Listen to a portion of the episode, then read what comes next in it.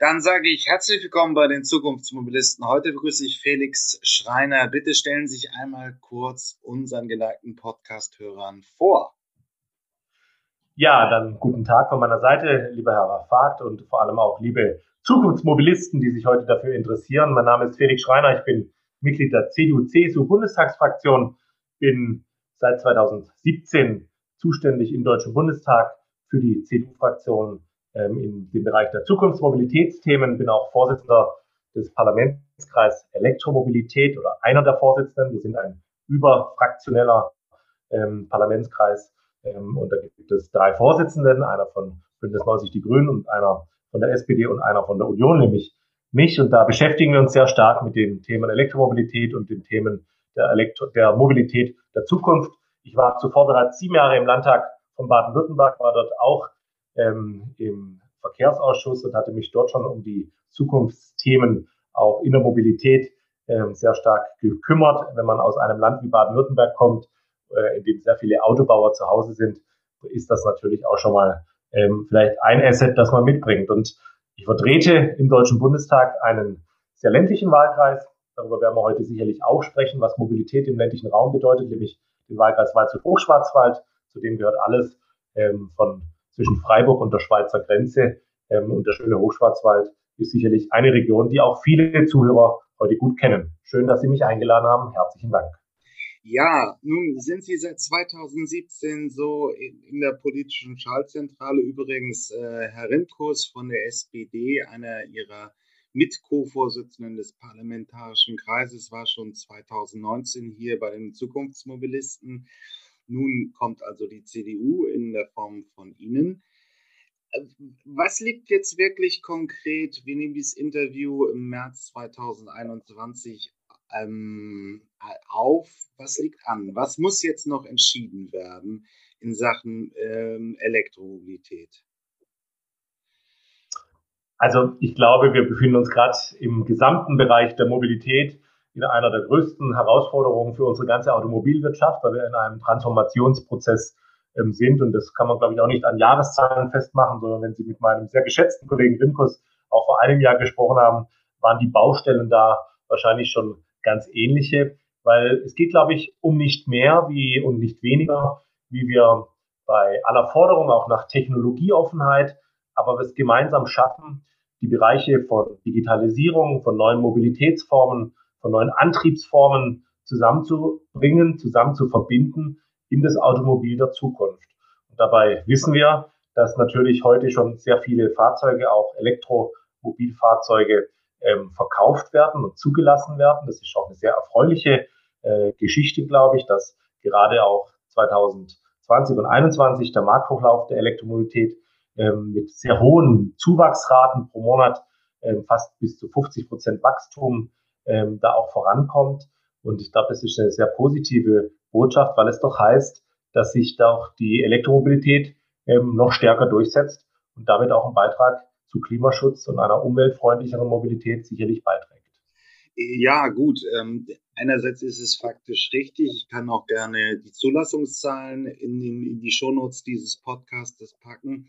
Äh, selbst in der Corona-Krise ähm, ist der Zuwachs vom Elektroauto angestiegen und die Hersteller kündigen immer neue an, äh, Angebote an, trotz der jetzt sehr angespannten konjunkturellen Lage. Also die Wirtschaftskrise der Corona-Pandemie tobt ja noch. Nur man muss auch ganz klar sagen, dass die Kanzlerin 2009 uns versprochen hat, dass jetzt 2020 eine Million Elektroautos rumfahren und es hat nicht wirklich geklappt. Ähm, auch der Verband der Energiewirtschaft sagt, wir müssten jetzt mindestens 2000 Ladesäulen pro Woche ähm, bauen. Da sind wir weit von entfernt. Ähm, also es klammt jetzt doch an einigen Ecken. Und wo müsste da die Politik jetzt mal ein paar Stellschrauben anheben? Mhm.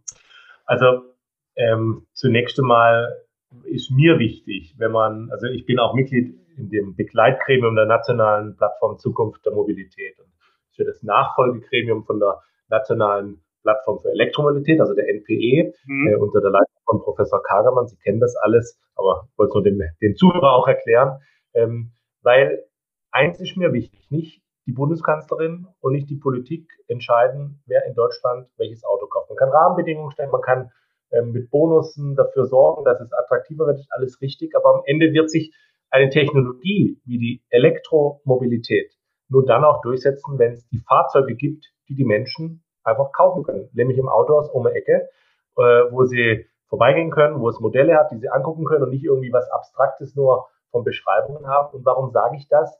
Weil äh, man da, glaube ich, jetzt schon nicht nur der Politik dann den Vorwurf machen kann, dass es alles zu langsam geht. Ich glaube, die Zahlen sind äh, in Ordnung und sind an dem orientiert, äh, was auch machbar ist. Aber wenn man ehrlich ist, sind doch die großen Automobilhersteller vielleicht auch etwas zu spät ähm, aus den Büschen gekommen. Wir haben heute die Situation, dass alle großen Automobilhersteller oder überhaupt alle Automobilhersteller auch ein tolles Angebot haben in der Elektromobilität, ein, ein Angebot, was auch bezahlbar ist, was auch leistbar ist. Das möchte ich übrigens auch mal an der Stelle sagen.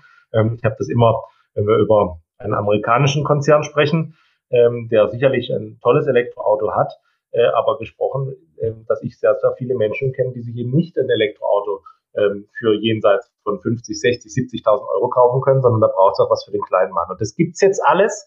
Da gibt es tolle Modelle, die aus Deutschland kommen. Und die werden dazu führen, dass es zusätzliche oder einen Markthochlauf geben wird, dass es ähm, verstärkte Zulassungszahlen gibt. Das ist das eine. Das andere ist, Sie sagen, was kann die Politik tun? Und da glaube ich schon, dass Sie auch natürlich recht haben, was die Ladesäulen angeht. Äh, da gibt es, ähm, da gibt es wirklich auch äh, Nachholbedarf. Äh, aber wie läuft das? Wir haben jetzt eine Förderung von ähm, für Elektrosäulen in Deutschland auf den Weg gebracht. Ähm, am Ende sage ich aber auch, Sie brauchen da auch die Global Player. Und das war zum Beispiel die Bundesregierung. Äh, ich bin nicht Mitglied der Bundesregierung, aber Mitglied der ihr tragenden Fraktionen, die das so deutlich sagen. Natürlich haben Sie, wenn Sie mal mit Tank und Rast reden zum Beispiel, dass dann irgendwie in ganz Deutschland Schnellladesäulen an den Autobahnen entstehen. Ähm, wenn Sie mal mit den großen Discounterketten aussprechen, die dann plötzlich auch ein Geschäftsmodell entwickelt haben, dass man plötzlich gratis tanken kann, wenn man da also Strom tanken kann, wenn man ähm, einkaufen geht, dann ist es ein großer Wurf, der natürlich dann auch sehr schnell vielleicht zu mehr führt. Und gleichzeitig haben wir auch in kleinen Bereichen, nämlich was die, ähm, ähm, die Eigentumsgeschichten ähm, äh, angeht, in den, äh, bei den Wohnungen, bei den äh, Eigentumsgemeinschaften ähm, angeht, haben wir auch Änderungen vorgenommen, weil ich glaube, es auch wichtig ist, dass man dann auch privat ähm, wirklich sich die Zukunft nach Hause holen kann, indem man da eine Ladesäule äh, nach Hause mit sich beschafft. Das war jetzt, ich weiß, die Tour de Raison, aber es ist auch nicht ganz einfach. Aber ich möchte einfach das deutlich machen und ich glaube, dass das vielleicht jetzt hoffentlich auch so rüberkam, dass nicht am Ende die Politik entscheidet in Deutschland, wer welches Auto kauft, sondern wir nur begleitende Maßnahmen ergreifen können, den Dialog auch mit der Wirtschaft, mit der Industrie suchen können. Aber am Ende wird sich nur eine Technologie auch umsetzen mit den Autos, die es auch tatsächlich im Markt zu kaufen gibt. Ja, es ist richtig, aber es ist natürlich schon, jetzt hat es fast fünf Jahre gedauert, die Regelung zu finden, dass wenn ich eine Eigentumswohnung besitze, auch ein Anrecht darauf habe, dass eine Ladesäule verbaut werden darf. Ähm, bislang konnte wirklich ein Mitglied in der Eigentümerversammlung das Ganze blockieren. Das war natürlich ein massiver Hemmschuh ähm, für Käufer in Großstädten, die Eigentumswohnungen besitzen, wenn sie nicht wirklich stabil zu Hause laden konnten. Fünf Jahre hat schon sehr lange gedauert. Da hatten wir noch die Justizministerin Barley, die nun in Europa aktiv ist ähm, das lief nicht wirklich schnell, oder? Das hätte sicherlich auch schneller gehen können. Ähm, und mit dem Gebäude Elektromobilitätsinfrastrukturgesetz, also dem GEIG, ähm, wie es so kurz äh, abgekürzt heißt, glaube ich, ähm, schafft man genau diesen, ähm, diesen Sachverhalt, den Sie jetzt beschrieben haben, dann auch Abhilfe. Sehen Sie, ich habe äh, ja viele Veranstaltungen zur Elektromobilität schon in meinem Leben gehabt man bin immer noch jung und kurz in der Politik und trotzdem habe ich aber schon viele Podiumsdiskussionen dazu gehabt. Und da haben ja ähm, viele Leute ganz unterschiedliche Dinge auch beschrieben. Und wenn Sie allein die große Stadt Berlin nehmen, da war das teilweise sogar in Bezirken eine unterschiedliche Handhabung äh, über genau das, was die sagen, dass dann äh, in den Eigentümergemeinschaften sehr kontrovers diskutiert wurde und dann auch Einzelne behindert wurden, wenn sie da ähm, eine private Ladestation sich eingreifen, einbauen wollten. Ähm, ja, das ist nicht so zu akzeptieren. Dem hat man jetzt Abhilfe geschafft und auch gleichzeitig noch ein, ähm, übrigens ein Förderprogramm mit 200 Millionen Euro hinterlegt, dass genau diese privaten Ladestationen ähm, ähm, gebaut werden können. Das Geld war auch übrigens sehr schnell ähm, abgerufen bereits und es wird jetzt auch erweitert, weil ja doch erheblich ein ja, Nachholbedarf da ist und das erkennen wir. Und Sie sagen ganz, Sie, Sie sagen, Sie haben mich jetzt gefragt, ging es Ihnen zu langsam? Ähm, mir geht vieles in der Politik zu langsam, aber ich sage dann auch, wenn man was geregelt hat, dann, dann ist es auch okay. Ähm, ich bin ja selber noch einer der Jüngeren in der ähm, Politik und äh, würde mir manches hoffen, dass oder manches wünschen, dass es schneller geht. Es hat so lange gedauert, wie es jetzt gedauert hat. Wir haben es jetzt und jetzt geben wir Gas ähm, und schaffen noch übrigens mit dem Schnellladegesetz weitere 1000 Schnelllade-Hubs bis 2023. Also wir geben jetzt schon richtig Gas.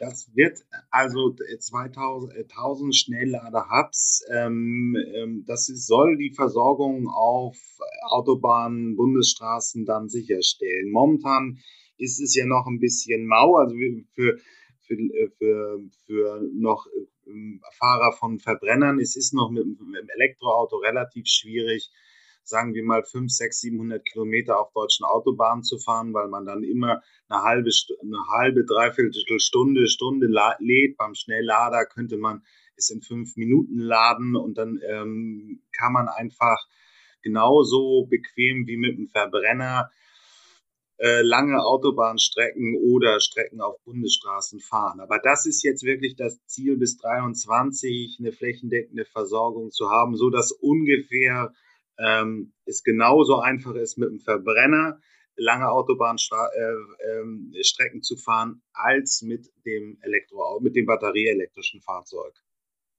Also das ging jetzt äh, in meiner Bemerkung tatsächlich um die äh, Schnelllade-Hubs, also die, das sind 1000 Stück bis 2023.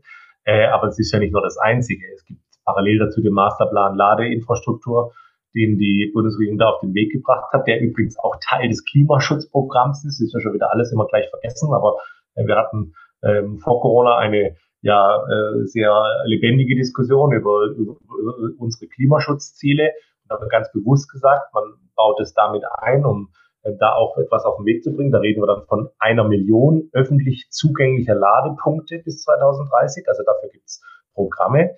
Ähm, dafür ähm, dass man auch mit der Automobilwirtschaft gesagt hat, man macht nochmal 15.000 bis 20.000 zusätzlich öffentliche Ladepunkte, die man dabei steuert. Ähm, und was ich vorhin gesagt hatte, diese Partnerschaft, auch zum Beispiel mit dem Handel. Sehen Sie, wir haben jetzt vorhin natürlich, das ist Idealvorstellung, dass man an eine Schnellladesäule fährt und dort genauso schnell tanken kann wie bisher mit dem Verbrenner. Aber sehen Sie, ähm, erstmal ist das gar nicht in jedem Fall auch die Notwendigkeit, das ist sicherlich die Notwendigkeit, wenn du größere Strecken hinterlegst, aber zum Beispiel, dass du die Situation beim Einkaufen äh, nutzt, da hast du dann schon ein bisschen mehr Zeit, dass du die Situation ähm, in deiner Kommune nutzt, wo dann eben das auch nicht entscheidend ist, ob das äh, Auto da ähm, eine oder zwei Stunden steht, ähm, dann brauchst du auch keine Schnellladesäulen, ähm, äh, sondern du kannst eben auch mit dem bestehenden Stromnetz vieles abdecken und das ist, glaube ich, auch was, was beides zur Wahrheit gehört. Ähm, wir brauchen auf der anderen Seite natürlich die Schnellladesäulen. Das ist äh, das Nonplusultra und ist das, was uns ähm, auch in der Diskussion natürlich voranbringt. Aber es braucht auch trotzdem, glaube ich, ähm, das Richtige auf die individuelle Lebenswirklichkeit. Und wenn Sie jetzt bei mir in meiner Heimat, das werde ich heute übrigens immer wieder äh, Ihnen zum Besten geben, weil ich glaube persönlich das beste Beispiel bin, wenn Sie im Schwarzwald leben, dann dort ähm, auch über Elektromobilität nachdenken, da müssen Sie natürlich genau überlegen, weil Sie große Topografie haben, weil Sie große Entfernungen haben. Und Sie müssen überlegen, wie bewerkstellige ich das in meinem Alltag, wie baue ich das ein. Und da hat zum Beispiel der Arbeitsplatz, äh, glaube ich, die wesentliche Rolle. Und viele Betriebe, auch in meiner Heimat, bieten das ganz proaktiv an, sodass du am Morgen eben One-Way zur Arbeitsstelle fährst, dort dein Auto über den Tag laden kannst, gratis laden kannst in vielen Fällen ja, und das ist ja auch ein Teil der Medaille, was es attraktiv macht für den jeweiligen So. Ja, da kommen wir auch noch zu. Das ist auch hochinteressant. Aber wenn wir mal eine Bestandsaufnahme machen würden, äh, sagen wir mal 2013 bis sagen wir 2017, da hatten die Hersteller zuerst eigentlich nur Fahrzeuge mit einer Reichweite von um die 200 Kilometern Angebot, waren auch deutlich teurer. Und äh, sie haben vornehmlich sich eben auf, auf Kleinwagen fokussiert. Das sind so die klassischen Stadtfahrzeuge, die man also äh, einsetzt, um mal täglich in eine Stadt zu fahren, um, um vielleicht mal zu einer Pendelstrecke von 10, 20 Kilometer zu fahren. Das konnte man auch schon ähm, im, im Jahr 2015. Äh, ähm, man hat ja auch am Anfang der Entwicklung in den, Letz-, äh, in den 2010er Jahren ähm, auch einen Schwerpunkt darauf gelegt, wirklich die Infrastruktur in den Städten zu bauen. Dresden ist sehr weit vorne, Berlin ist sehr weit vorne. Ähm, das kann man heute eigentlich sagen. Man kann auch, ich, aus meiner Einschätzung, aus meiner persönlichen Meinung, kann heute jeder, der in der Provinz lebt, sagen wir 20, 30 Kilometer pendelt und zu Hause stabil laden kann, dann beim Arbeitgeber vielleicht auch, kann heute schon auf ein Elektroauto umsteigen. Würden Sie so ein bisschen dieser Bestandsaufnahme äh, zust äh, zustimmen? Natürlich. Natürlich, sehen Sie. Und das ist ja auch was, äh, erstmal auch auf was man auch stolz sein kann, dass das nämlich ähm, vor allem jetzt auch deutsche Autohersteller sind, die danach ziehen äh, und gleichzeitig auch immer, natürlich, ich habe es ja eingangs schon gesagt, ich hatte da auch sehr kritische Phasen, wo ich der Meinung war, es geht alles viel zu langsam und auch ähm, wenn man aus Baden-Württemberg kommt, mit großen Autoherstellern aus Baden-Württemberg Gespräche geführt hat, wo ich gesagt habe, ich glaube, ihr verpasst da was oder ähm, ja, habt ihr das alles im Blick? Ähm, und die Wahrheit ist, man hat dann irgendwann mal, glaube ich, auch eine Entscheidung getroffen, sich dann auch fokussiert auf das Elektrofahrzeug, weil eins ist klar, die ähm, Bürger wollen nicht irgendwelche abstrakten Autos, die so quasi äh, so einen Sonderstatus haben, sondern dass du wirklich eine Flottentiefe und eine Flottenreife hast. Also, dass du zum Daimler gehen kannst und jedes Auto als Elektromobilität, als Elektroauto, könnte auch VW sein, keine Schleichwerbung.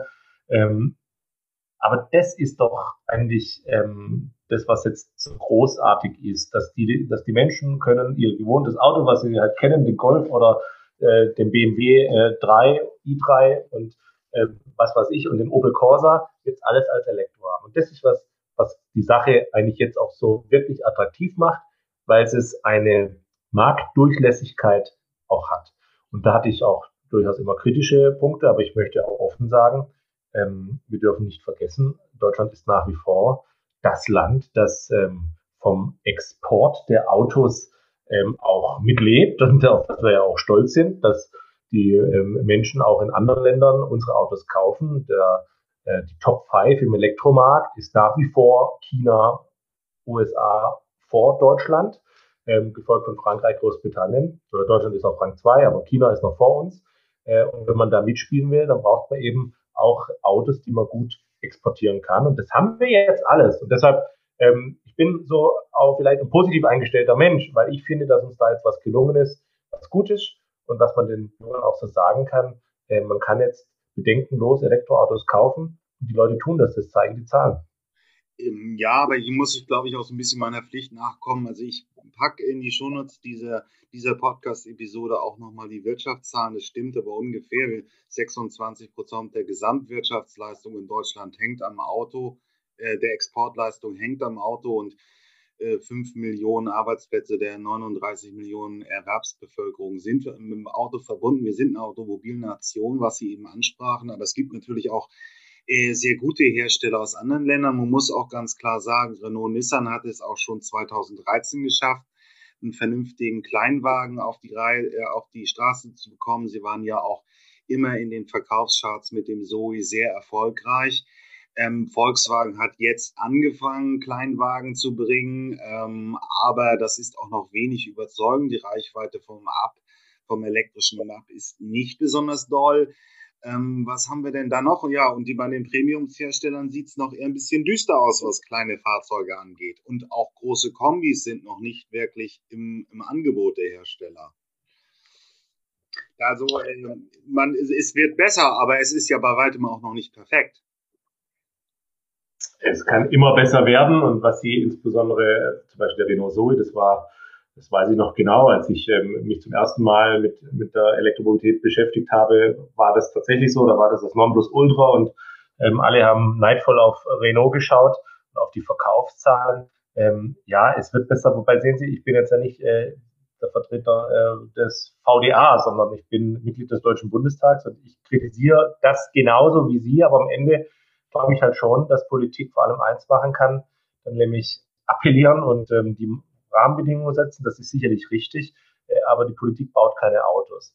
Und deshalb kann ich einfach feststellen, wir haben heute eine bessere Flottendichte und bessere Fahrzeuge aus Deutschland, wie wir sie noch vorher hatten, dass wir da was verschlafen haben, äh, zweifelsohne. Aber wir holen jetzt mächtig auf und kräftig auf. Und ich glaube auch, dass, ja, man muss ja, das ist mir auch noch wichtig. Schauen Sie, wir haben, glaube ich, eine Transformation im Automobilbereich, die die größte Herausforderung unserer Wirtschaft ist. Sie haben jetzt die Zahlen genannt, aber wenn Sie, Sie, ich komme aus Baden-Württemberg, ich weiß, was beim Daimler abhängig ist an Arbeitsplätzen. Und da meine ich nicht nur die Arbeitsplätze, die beim Daimler sind, sondern in meinem Nachbarort gibt es einen Zuliefererbetrieb mit 800 Mitarbeitern, äh, wo natürlich hauptsächlich für den Verbrenner auch mitgearbeitet wird und wo du einfach genau weißt, die brauchen natürlich künftig bei der Elektromobilität vielleicht weniger Teile, andere Teile müssen ihre Geschäftsmodelle umstellen.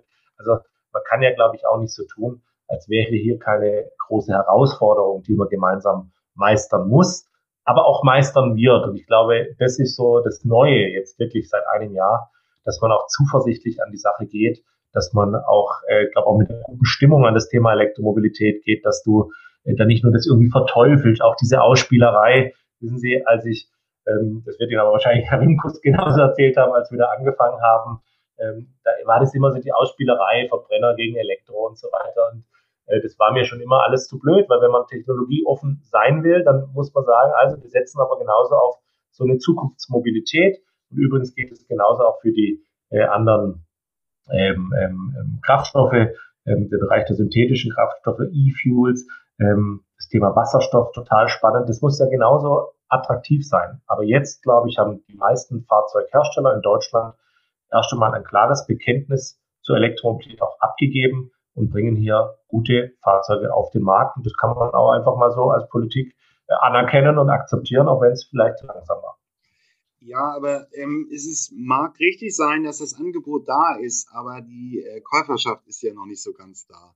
Also wenn ich mich an Jahr 2019 anhöre, und das war natürlich Fridays for Future und der Klimawandel war oben auf der Agenda, aber beim Elektroauto dominierte noch ein sehr kritischer Tenor in den Medien. Das ist die Umweltverträglichkeit der Elektromobilität. Was hat sich die Politik da jetzt wieder ausgedacht?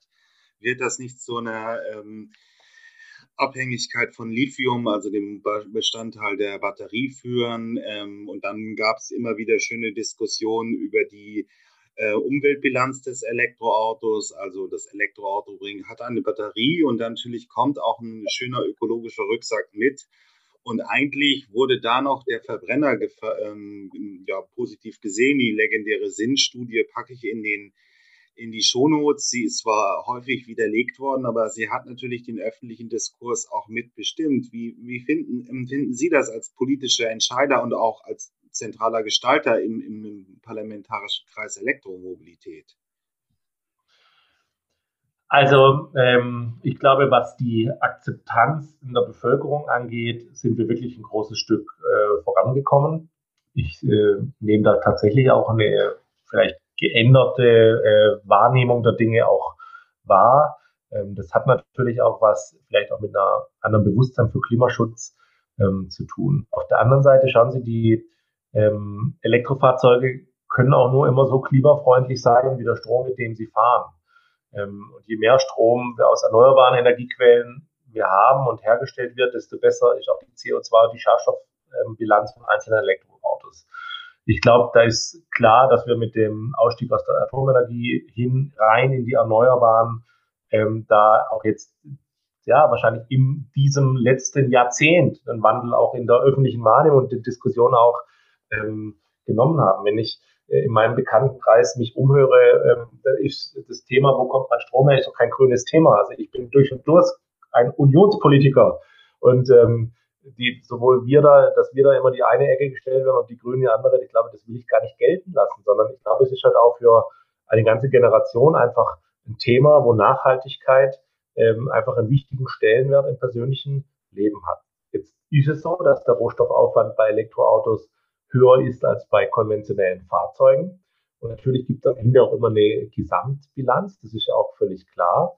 Aber am Ende gilt es auch immer abzuwägen zwischen dem Klima, Umwelt und den weiteren Effekten bei so, bei den verfügbaren alternativen Antrieben und Fahrzeugarten. Und ich finde zum Beispiel auch wichtig, wenn wir über die Nachhaltigkeit sprechen, dass wir dann beim Thema Batterie, das Thema Made in Europe, ähm, wirklich auch äh, ernst nehmen, dass wir jetzt dieses Siegel haben, dass Batterien umweltfreundlicher gemacht werden muss, das Thema Entsorgung, aber übrigens vor allem das Thema Recycling äh, bereits im Vorfeld berücksichtigt wird und nicht erst ähm, am Ende, dass wir Recycling auch im Sinne von Umweltauswirkungen des Rohstoffabbaus zugunsten von Akkus ähm, verringern, dass wir ja auch einfach klipp und klar sagen, Batterien aus Deutschland sind nachhaltiger. In Klammer, deshalb brauchen wir auch äh, eine viel stärkere Batteriezellforschung und auch eine Batteriezellproduktion in Deutschland, dass wir das weiter auch ausbauen.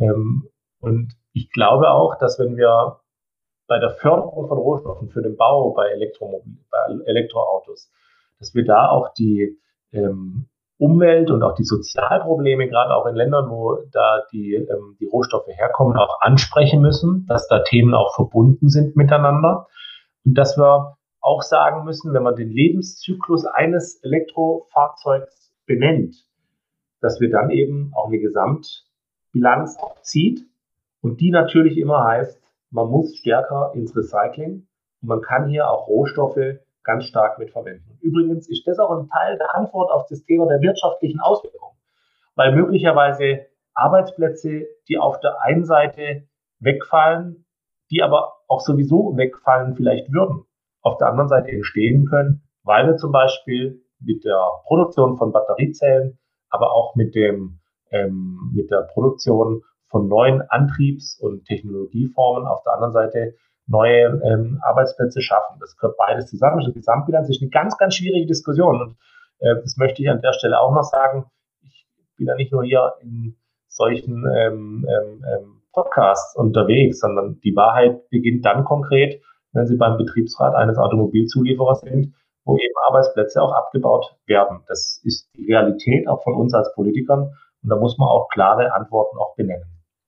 Ja, übrigens für einen politischen Geist wie Sie mal eine interessante Frage. Glauben Sie, dass es mit dem batterieelektrischen Zeitalter besser wird, ähm, verglichen mit dem Erdölzeitalter? Also wir können natürlich die ganzen Kriege im Nahen Osten aufzählen, drei Golfkriege, überall ging es halt um den Rohstoff Erdöl zum Teil, zum Teil waren es auch andere Gründe. Die ganze Lage im Nahen Osten ist aber auch darin erklärt, dass es so eine erdölreiche Region ist. Wird es mit einem batterieelektrischen Auto besser? Wenn wir einfach vom Lithium abhängig sind, teilweise vielleicht auch vom Strom und so weiter, aber wird es dann von der Sicherheitslage und auch vom politischen Konfliktpotenzial besser?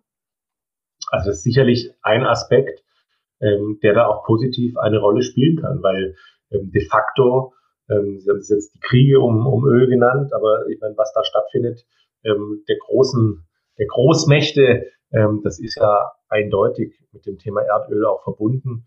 Ähm, und das ist übrigens gar kein Thema. Sie haben jetzt mich als politisch denkenden Mensch gemacht. Schauen Sie, ich bin Jahrgang 86. Ähm, ich habe da ein großes Interesse dran, dass wir nicht nur von unserer Welt etwas übrig lassen, sondern dass wir auch aus diesem Kreislauf ähm, immer mehr ähm, ähm, Ressourcen auch zu verbrauchen, äh, natürlich auch rauskommen. Das ist ja ähm, auch, glaube ich, ein Thema, was man gar nicht an Parteiengrenzen äh, festmacht, sondern was, glaube ich, auch eine ganze Politikergeneration, die aktuell im Bundestag auch sich engagiert und auch jetzt in unserem Thema engagiert, wenn ich da auch meine Kollegen äh, mit einbeziehen darf, ähm, auch verbindet. Das ist ganz sicherlich so, also da möchte ich Ihnen zustimmen. Gut, aber dann noch einmal in den schönen Schwarzwald, ähm, beziehungsweise wenn man das einfach die ländlichen Räume sich anschaut im Prinzip zum Beispiel hier, hier ich nehme ein Interview in Schleswig-Holstein auf. Angeln ist der nördliche Teil von Schleswig-Holstein, nördlich der Eider. Das ist total strukturschwach, da gibt es kaum öffentlichen Nahverkehr. Da muss man teilweise nachts auch mal irgendwie 100 Kilometer fahren. Man kann noch nicht wirklich auf ein Elektroauto umsteigen.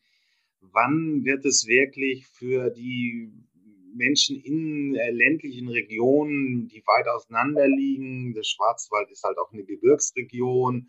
Schleswig-Holstein ist halt sehr Flächen, äh, Flächen, Flächenland, Mecklenburg-Vorpommern auch. Wann wird es für die wirklich fast schon ein Muss, aufs Elektroauto umzusteigen? Ähm, also äh, es wird also ein Muss, äh, da habe ich ja schon mal gar nichts davon, ähm, dass es ein Muss wird, weil ich finde, die ich bin sehr für die Freiheit in der Mobilität und ich werde den Menschen nie vorschreiben, was für ein Auto sie ähm, fahren sollen. Aber Sie haben jetzt den ländlichen Raum angesprochen und ich hatte heute ähm, Nachmittag eine Bürgersprechstunde und wo ich natürlich viel mit, mit Bürgerinnen und Bürgern meines Wahlkreises äh, diskutiere, die ähm, schon immer auch den Punkt bringen, werden wir hier im ländlichen Raum im Vergleich zur Stadt abgehängt. Das ist eine ganz normale Diskussion. Wenn du den Fernseher anschaust und du siehst, was es für ähm, äh, großartige alles Mobilitätskonzepte in der Bundeshauptstadt gibt und du kommst dann äh, nach Hause und musst erstmal überschauen, weil ab 21 Uhr kein Bus mehr fährt, in vielen Dörfern gar kein Bus mehr fährt ähm, und du dann eben schlicht oder greifend ein Auto brauchst, eine normale Tankstelle schon nicht hast, von ganz zu schweigen von ausreichend Elektro-Tankstellen oder gar Wasserstoff. Ähm, da natürlich wird die Diskussion geführt und ich kann das sehr, sehr gut nachvollziehen. Und ich bin auch absolut nicht dafür, dass man in der Gesellschaft dann da eben auch ähm, spaltet. Aber ich schreibe den Leuten auch nichts vor, sondern ich glaube, zum einen wird der technologische Wandel da seine Antwort bringen. Wir hatten vorhin über die neuen Reichweiten, ähm, die neuen Fahrzeuge. Die bringen natürlich damit jetzt neuerdings auch eine ähm, Attraktivität im ländlichen Raum. Also wir leben jetzt übrigens auch nicht äh, hinter Mond, sondern auch bei mir im Dorf äh, gibt es äh, genügend Elektrofahrzeuge, die mittlerweile genutzt werden können. Und ähm, aber natürlich fährst du am Abend in deine Garage und schließt es eben ähm, in der Garage an und hast halt keine ähm, tollen Schnelllade-Dinger. Aber das wird auch noch kommen, da bin ich mir ja ganz sicher. Und wie kann man es den Menschen äh, schmackhaft machen? Ich glaube, dass man auch im Zuge von Brückentechnologien ähm, auch mit den Hybriden übrigens jetzt ähm, gut auf dem Weg ist. Äh, ich will die gar nicht so verteufeln, wie sie von manchen verteufelt werden. Ich glaube, dass viele sich, die sich da jetzt auch Gedanken gemacht haben, ähm, da auch ganz bewusst dann sich drauf setzen, weil sie sagen, okay, vielleicht ganz elektrisch ist es für mich noch nicht möglich aufgrund meiner persönlichen Lebenssituation, aufgrund meines Arbeitswegs, aufgrund äh, der Situation, dass ich eben nicht laden kann. Ähm, aber vielleicht ist dann da der Hybrid so ein Übergang, den man ganz gut nutzen kann. Und dann werden die das auch machen. Ähm, ich will Ihnen einfach noch eins sagen. Ich glaube, ich habe da lange mal mit dem Professor Dr. Kagemann, der ja die NPM jetzt leitet und vor der NPE, der hat mir mal erklärt, woran die NPE gescheitert ist. Nämlich, dass man Modelle berechnet hatte und am Ende aber den Faktor des Bürgers vielleicht zu wenig berücksichtigt hatte. Soll heißen, die Menschen sind nicht blöd. Und wir sollten den Bürgerinnen und Bürgern auch etwas zutrauen. Und zutrauen heißt in dem Fall, dass sie Entscheidungen für ihr Leben treffen können, mit welchem Auto sie fahren. Und die können genau entscheiden äh, und können auch die Entscheidung für sich treffen, welches Fahrzeug für sie passt. Und wenn es die richtigen Fahrzeuge auf dem Markt gibt, die auch im ländlichen Raum ähm, akzeptabel sind, dann werden die Bürgerinnen und Bürger diese kaufen. Da bin ich ganz überzeugt, dass es viele Menschen gibt, die gleichzeitig etwas für den Klimaschutz tun wollen, aber die vielleicht momentan noch darauf warten, dass eben das für sie richtige Fahrzeug auch zur Verfügung steht. Äh, und da wird der Markt auch sicherlich das ein oder andere, glaube ich, im nächsten Jahr, so höre ich ja auch mit auf den Weg bringen. Und wir werden von Jahr zu Jahr besser. Aber diese Selbstverantwortung, die möchte ich eigentlich schon ganz gerne ähm, auch bei den Bürgern lassen, die selber entscheiden können, was sie für ein Auto kaufen. Das möchte ich nicht, dass der Staat das vorschreibt oder irgendwie. Ja. Nein, nur ganz ehrlich kenne ich jetzt auch fast alle Studien sagen, dass so in den nächsten zehn Jahren es ökonomisch sinnvoller ist, ein ähm, batterieelektrisches Fahrzeug zu haben als ein ähm, Verbrenner. Die Anschaffungspreise beim Elektroauto sinken. Es gibt umfangreiche Förderung. Der, der Vorteil der laufenden Kosten wird immer deutlicher. Deswegen irgendwann ist es ein Muss, wenn man ökonomisch denkt. Und dann ist aber das Problem, dann müsste der Staat auch entsprechende Rahmenbedingungen für den ländlichen Raum geschaffen haben, damit ich auch im ländlichen Raum sagen kann, ja, es ist für mich ökonomisch sinnvoll, es rechnet sich, ich will es jetzt haben, aber trotzdem fehlt die Ladeinfrastruktur auf dem Land und dann ist es halt unbequem. Zweitens mal, man muss ja vielleicht auch nicht unbedingt immer nur über den privaten Konsumenten gehen. Bürgerbusse wären jetzt möglich. Also die großen Hersteller die Deutschen, aber auch andere haben ähm, Transportshuttle mit elektrischem Antrieb, ähm, also die dreieinhalb Tonner Klasse, da sind elektrische Angebote da. Dann könnte man ein schönes Bürgerbus-Konzept anbieten, um zum Beispiel im ländlichen Raum anzubieten, ja, ihr könnt es ähm, diesen, diesen Bus über Apps rufen und dann bringt er euch in zum nächsten Ort. Ähm, so etwas gibt es natürlich auch schon in Großstädten. Ich nenne mal als Beispiel Molia, ich meine aber auch Bergkönig in Berlin, Warum kommt das im ländlichen Raum noch nicht so an?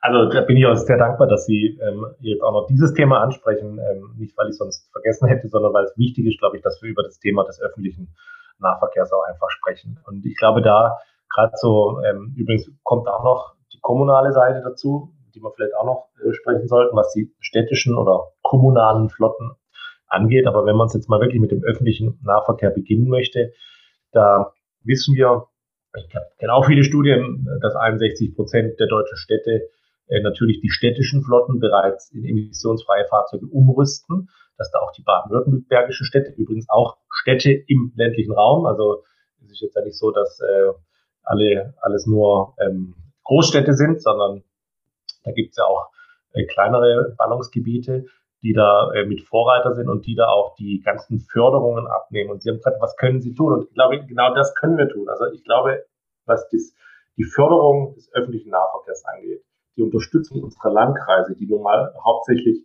dafür zuständig sind, die ist ja enorm. Also wenn ich überlege, was ich an Schuss äh, für Elektrobussen ähm, auch bei uns in der Region ähm, irgendwie beteiligt war oder, oder, oder dabei war, äh, da auch Anträge mit zu begleiten, dann ist ja da wirklich was im Gange. Auch da gilt übrigens das Thema, wir brauchen die Fahrzeuge. Ähm, ich äh, kenne die Diskussionen aus der Bundeshauptstadt, wenn ähm, da neue Autos oder neue Busse angeschafft werden sollen, ähm, dass es da eben sehr wenig europäische Hersteller gibt, die da überhaupt in der Lage sind, auch etwas zu liefern. Das muss natürlich auch besser werden. Ähm, das kann nicht sein, dass dort äh, der Sightseeing-Bus irgendwie durch die Stadt brettert und hinterher die schwarze Wolke rauskommt, äh, aber es irgendwie keine Alternativen aus unseren ähm, Betrieben gibt. Und im ländlichen Raum ist es vielleicht da nochmal auch ein bisschen anders. Ich glaube, da haben wir auch die Brücke mit Wasserstoff und vor allem, glaube ich, auch mit Wasserstofftechnologien und auch mit alternativen Kraftstoffen. Weil ich habe gerade ähm, mit dem anderen Thema zu tun, das ist die eine EU-Richtlinie ähm, ähm, mit dem CVD, wo wir ähm, ja, also das ist die Umsetzung der Clean Vehicles Directive, äh, wo wir vor allem auch die Busunternehmen ähm, natürlich auch stark mit in, ins Boot genommen haben. Ähm, weil da ist natürlich auch klar, dass aktuell ein Elektrobus für so ein Busunternehmer, und das sind ja meistens mittelständische dann im ländlichen Raum, ähm, so etwa 30 bis 40 Prozent in der Anschaffung einfach mehr kostet. Ähm, und das ist natürlich für einen Busunternehmer, der da so seine Linien hat, äh, die er vom Landkreis vergütet bekommt und den Schülerverkehr regelt und sonst was, das ist eine Menge Holz. Also gehen wir jetzt äh, dazu, dass das zum einen speziell auch fördert, aber zum anderen dort eben auch zum Beispiel ähm, das, den Bereich der alternativen Anstrom, äh, Antriebe, ähm, äh, Kraftstoffe, pardon, ähm, also E-Fuels ähm, stärker fordern, dass das vielleicht auch eine Möglichkeit sein kann, dass das Thema des Wasserstoffs dann eine Möglichkeit sein kann, weil dort eben ähm, auch die Technik in vielen Fällen noch nicht so weit ist, so viele ähm, Distanzen hinzubekommen. Sehen Sie da mal einen Unterschied? Wenn Sie einen Bus haben in der Stadt Stuttgart, der die ganze Zeit dieselbe Linie fährt, können Sie genau takten, wann der getankt werden muss. Wenn Sie von mir ähm, zwischen Freiburg und der Schweizer Grenze einmal über den Feldberg eine Buslinie haben, ähm, dann haben Sie da, glaube ich, schon vielleicht eine andere Situation, der Sie ja auch gerecht werden müssen und gleichzeitig sich aber der Herausforderung auch zu stellen und auch etwas da zu machen. Und ich möchte noch ganz bewusst im Bereich der Kommunale, Sie sagten Bürgerbusse, ähm, was ich auch total ein spannendes Thema finde. Ähm, wir haben gerade im kommunalen, kommunalen Bereich, glaube ich, sollte man auch eine Vorbildsfunktion auch haben. Ähm, ich würde mir wünschen, dass viele Kommunen, viele Gemeinderäte auch ganz bewusst sich so ähm, auch mit verpflichten, dass man sagt, also wir tun bei unserer Flottenanschaffung das nächste Mal, also wenn der Hausmeister von der ähm, Sporthalle äh, und das Rathaus für den Amtsboden, was es da alles gibt, da gibt es ja so viele Fahrzeuge, wenn man da mal durch die ganzen Gemeinden auch durchschaut, dass die auch eine vielleicht eine Vorreiterrolle auch einnehmen und so ganz speziell sagen, wir setzen auf Elektro. Da gibt es ganz, ganz tolle ähm, ähm, Konzepte bis hin zur Müllabfuhr und zum Straßenreinigungsgerät, ähm, das mir auch noch bei manchen viel zu sehr ähm, für Ausstoß sorgt. Und ähm, das vielleicht noch abschließend. Ich war ja im Landtag von Baden-Württemberg, ähm, als die hohe, die große Diskussion über streckenbezogene Sperrungen oder Streckensperrungen in der Landeshauptstadt waren, weil wir ja die Stadt ja verklagt wurde und dadurch das Land dann auch verklagt wurde, was die Einhaltung ging. Und ich habe das nie verstanden, dass man als Stadt auch ein kommunales Thema daraus macht und sagt, also jetzt wollen wir mal gucken, dass in diesem Kessel Stuttgart zunächst einmal die Taxis sauberer werden, dass die Busse sauberer werden, dass die Müllabfuhr, der Rasenmäher, äh, dass das alles sauberer wird, weil damit auch die Luft sauberer wird und wir unsere Ziele erreichen. Deshalb ist, wenn wir über Einsparung von CO2 sprechen, was ja mein Thema im Bundestag ist, ist es immer auch ganz schnell ein kommunales Thema, wo wir mit den Kommunen in Partnerschaft etwas umsetzen können. Ja, aber das hörte sich jetzt für mich so an, dass sie sich ein bisschen verzetteln. Also bis Wasserstoffbusse wirklich kommen, das haben sich hier auch schon einige Experten dahin geäußert. Bei Bussen, bei großen LKWs macht der Antrieb irgendwo Sinn, weil es ein besseres Verhältnis zu Ladevolumen und Reichweite gibt als beim batterieelektrischen Fahrzeug. Aber das dauert ja auch nochmal an bis zehn Jahre. Fahrzeuge so kommen, wären dann nicht jetzt irgendwie ein massiver äh, Fokus auf batterieelektrische Antriebe und dann komplett durch. Ähm, der, die Kommunen, die Länder, der Staat sagt, wir fahren nur noch elektrisch in all unseren Flotten bis 2025 wäre ja mal ein Statement. Es wäre ja auch ein starkes Bild, wenn Berufspolitiker nicht mehr aus Verbrennern aussteigen würden, sondern aus batterieelektrischen Fahrzeugen. Das sind ja starke Medienbilder, wenn man sich einfach anguckt, ob ein Altmaier aus einem Verbrenner kommt, äh, steigt oder eben schon ähm, eben aus einem Elektroauto. Übrigens muss man auch sagen, dass die Grünen in Hamburg schon 2007 ähm, den Prius von Toyota gekauft haben, weil er damals ein verfügbarer Hybrid war. Das ist jetzt 13 Jahre her. Wenn Sie ähm, mir, also jetzt unterstellen würden, ich, ich würde mich da verzetteln, dann ähm, haben Sie mich möglicherweise äh, falsch verstanden. Mir geht es dabei tatsächlich auch um die Modellregionen, die wir im ÖPNV mit Wasserstoffbussen auf den Weg gebracht haben. Und was ich schon mal sagen möchte, also wenn wir über Technologieoffenheit reden und wenn wir es ernst nehmen und nicht nur in Sonntagsreden irgendwie sagen, wir sind technologieoffen, sondern wirklich es ernst nehmen, dann gehört es für mich schon dazu, das hat nichts mit Verzetteln zu tun, sondern dass man dann auch mit einer ähnlichen Intention Wasserstoff, die Brennstoffzelle, dass man das alles gemeinsam als Schlüsseltechnologien auch für die ja, Elektrisierung der Verkehrsantriebe ähm, auch sieht. Und ähm, da will ich schon durchaus mal noch erwähnen, dass man ja ähm, zum Beispiel für ähm, ähm die Wasserstoff- und Brennstoffzellentechnologie allein 1,4 Milliarden Euro Technologieförderung auf den Weg gebracht hat. Dass man jetzt die Modellregion auf den Weg gebracht hat, das ist nicht überall das Wichtige, das weiß ich selber. Aber ich finde schon, dass man hier auch Modelle mit entwickeln kann, die dann gerade vielleicht auch in Regionen, wo es eben nicht so einfach ist, mit Elektromobilität ans Ziel zu kommen, immer in Klammer, jetzt speziell reden wir über den öffentlichen Nahverkehr, äh, da auch ähm, einen Beitrag zu leisten. Und ähm, das Gleiche gilt übrigens, haben wir jetzt ja gar nicht geredet, aber über den Schiffsverkehr, wenn Sie da die Zahlen aus Norwegen kennen, oder ja. auch für Züge. Ja, bleiben wir jetzt mal beim Autoländle.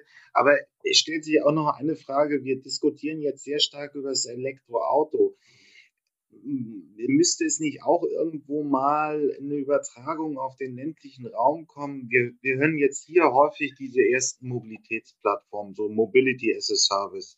Sie haben also in, in Hamburg in der Großstadt ähm, jetzt schon sechs, äh, sechs Fahrzeugtypen von neun äh, Anbietern, dann alles in einer Plattform, die von, vom HVV, also vom Hamburger Verkehrsverbund gemacht wird. Ähnlich ist es in Berlin. Also ich kann heute in Hamburg und Berlin schon alles scheren, vom, vom Roller, vom Elektroroller, vom Mietwagen, klassisches Taxi und so weiter. Und diese Formen müssten ja auch langsam mal in der Veränderung der Mobilität mitgedacht werden und eben auch im ländlichen Raum mitgedacht werden. Wenn ich jetzt nochmal zurück zum Bürgerbus komme, wäre der ja auch eingebunden. Aber das könnte ja auch bedeuten, dass man zum Beispiel ein Mietelektroauto ähm, am, am ähm, Bürgermeisteramt abstellt, dass man Carsharing macht. Und da müsste ja irgendwo auch wieder diese Akteure zusammengebracht werden, damit man diese neuen Mobilitätsformen nutzt. Das wird alles im Regelfall elektrisch sein, aber da könnte man ja ein bisschen als Staat mal den Impuls setzen, damit die Mobilität ein bisschen besser wird, auch im ländlichen Raum oder dann in der nachfolgenden, also hier zuerst die Städte, das kann man 2021 sicherlich sagen, da ist viel in Bewegung. die Großstädte, aber dann eben auch die kleineren 250.000 und dann wirklich auch der ländliche Raum. Also wie stellen Sie sich das vor? Elektromobilität ist immer auch Digitalisierung und die Mobilität der Zukunft ist eine auch eine hat auch ganz eng mit Digitalisierung zu tun.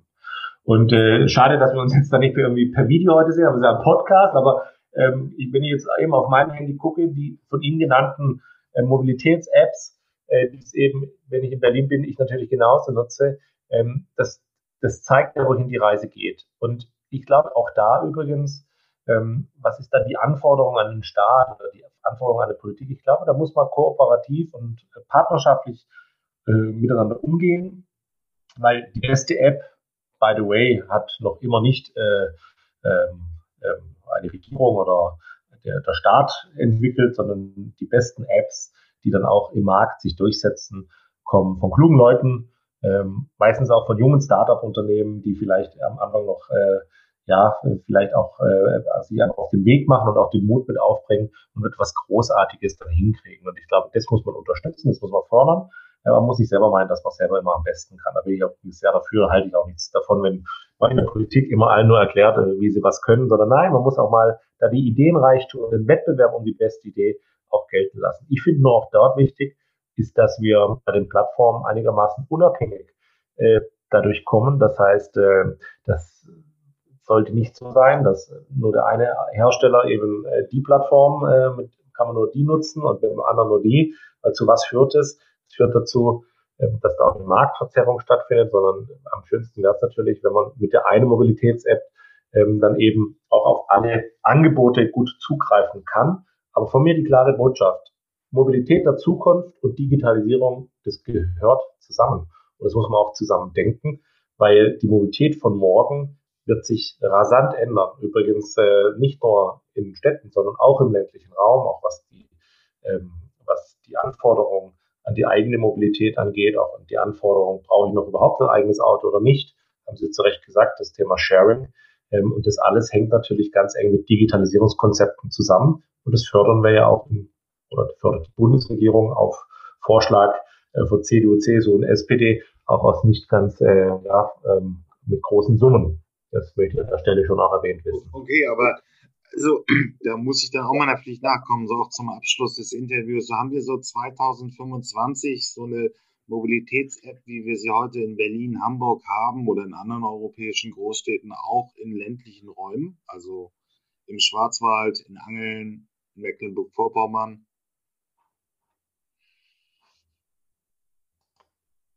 Ich habe den letzten Satz jetzt nicht, müssen Sie nochmal.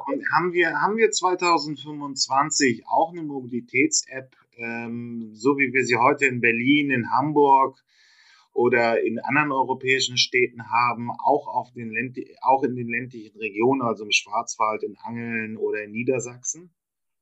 Das ist ja so die Entwicklungslinie, die ich sehe, aber da müsste natürlich auch die Politik so die Akteure in Bewegung bekommen, also die Verkehrsunternehmen, die Anbieter und so weiter, damit man ein schönes Angebot für den Nutzer formulieren kann.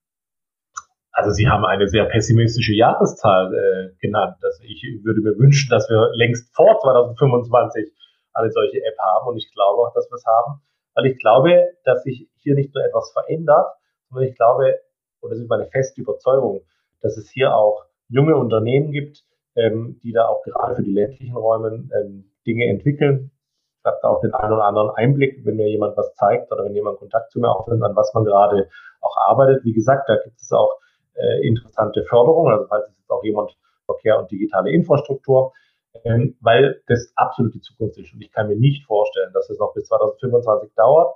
Immer in Partnerschaft, und das ist mir wichtig, ähm, mit diesen Unternehmen, mit jungen Startups, mit klugen Köpfen, äh, weil die eigentlich die Dinge entwickelt haben, wenn man so mal rückblickend jetzt schaut auf alles, was so, was wir so auf unseren Handys haben, an Apps, ähm, die dann ähm, ja, äh, Bürger auch wirklich nutzen. Und ich glaube, darum geht's ja. Wir wollen da auch kluge Konzepte, die sich durchsetzen. Ähm, ich nehme auch schon viel zu viel von Ihrer Zeit weg. Wir sind eigentlich drüber, aber vielleicht den Punkt nochmal zu schärfen, weil hier auch natürlich äh, Startups, Unternehmer, Mobilitätsfachleute zuhören. Was sucht der Bund jetzt genau für Konzepte, ähm, um ja die Digitalisierung der Zukunftsmobilität voranzutreiben? Also nur noch einmal zu konkretisieren, was Sie eben schon angeboten haben. Also ich glaube, was wir ähm, oder was es einfach schon gibt, auch in der Diskussion, sind ja intelligente Vernetzungen von Verkehrsmitteln und von Verkehrsträgern, also auch so die klassischen Bezahl-Apps, die wir äh, da kennen. Ähm, das andere sind ähm, sicherlich auch diese ganzen Themen von ähm, Carsharing, ähm, wo man, glaube ich, auch noch, ähm, gerade jetzt, wir hatten ja die Frage wegen ländlichen Raum gestellt, glaube ich, dort auch noch einen Nachholbedarf ähm, mit haben.